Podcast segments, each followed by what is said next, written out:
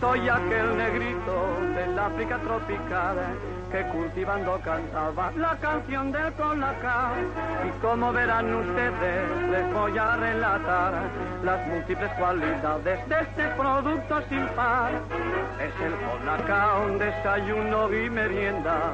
Es el colacao, un desayuno y merienda y de gas. Colacao, colacao. Lo toma el futbolista para entrar goles, también lo toman los buenos nadadores. Si lo toma el ciclista se hace la moda en la pista y si es el boxeador, golpea que es un primo. Es el colacao, un desayuno y merienda. Es el colacao, un desayuno y merienda y Colacao, colacao. De a sus hijos colacao, si les quiere hacer dichosos, los niños con colacao crecen más fuertes y hermosos.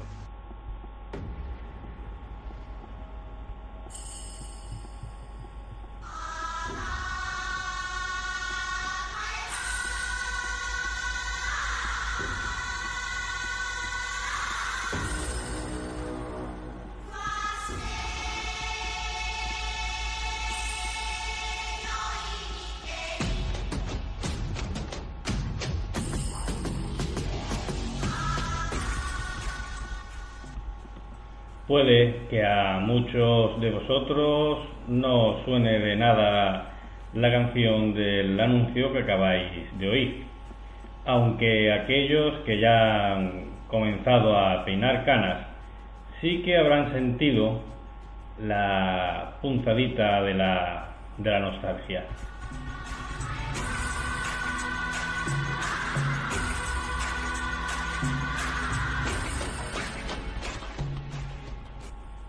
Nostalgia de, un, de unos tiempos menos frenéticos, más simples, más sencillos, unos tiempos en líneas generales menos saturados.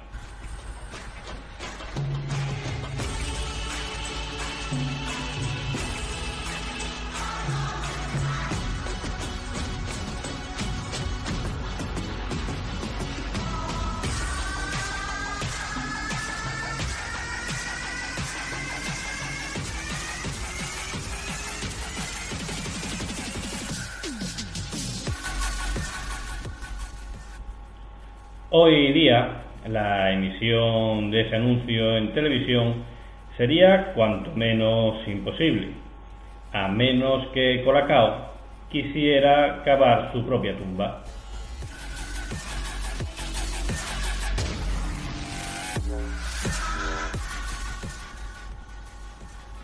A los 15 segundos de emisión ya estaría colgado el primer tuit alegando que Colacao hace apología de la esclavitud al mostrar la imagen de un hombre de color cantando mientras cultiva en una plantación de cacao.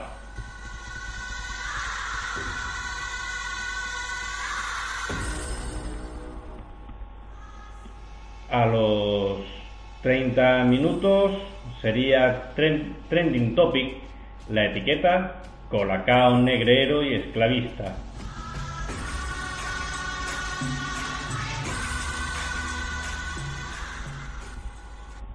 A las 24 horas, diversas asociaciones sociales y colectivos interculturales estarían presentando las pertinentes denuncias en el juzgado acusando a la marca de racista, xenófoba y explotadora.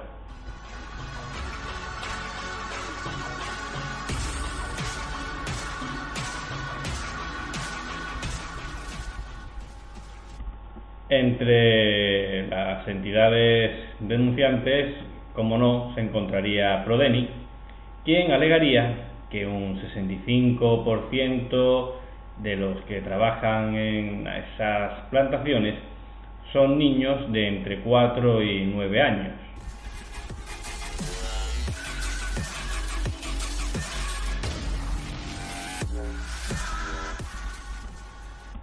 ...48 horas más tarde... ...Colacao se vería obligada a retirar el anuncio... ...y su director comercial comparecería en una rueda de prensa pidiendo perdón, mientras que cientos de manifestantes a la puerta de la sede piden a gritos la cabeza de este hombre clavada en una pica y la etiqueta boicot Colacao se viraliza como la pólvora.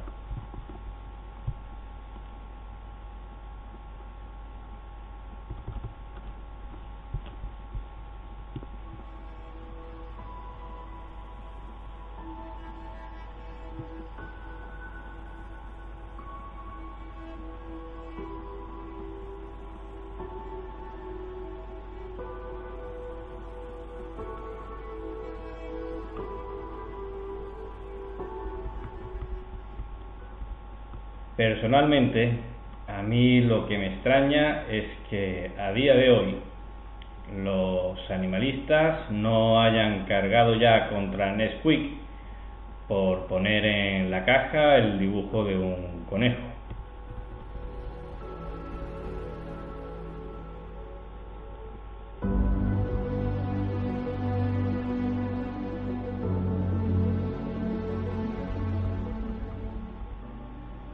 Amigos, muy buenas madrugadas.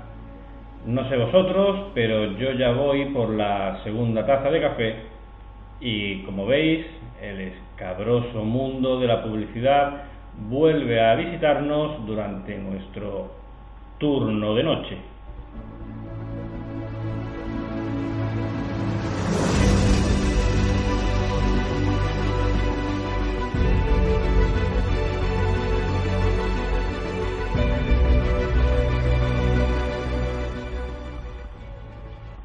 Como recordaréis, hace un par de semanas contamos por este mismo micrófono cómo la actual publicidad fue reinventada por Edward Bernays, sobrino del mismísimo Freud y quien no dudó en empaparse de los trabajos de su tío y aplicarlos al mundo de la publicidad y los estudios de mercado para conseguir llegar al nivel de manipulación de masas. ¿Te está gustando este episodio? Hazte fan desde el botón Apoyar del podcast de Nivos. Elige tu aportación y podrás escuchar este y el resto de sus episodios extra. Además, ayudarás a su productor a seguir creando contenido con la misma pasión y dedicación.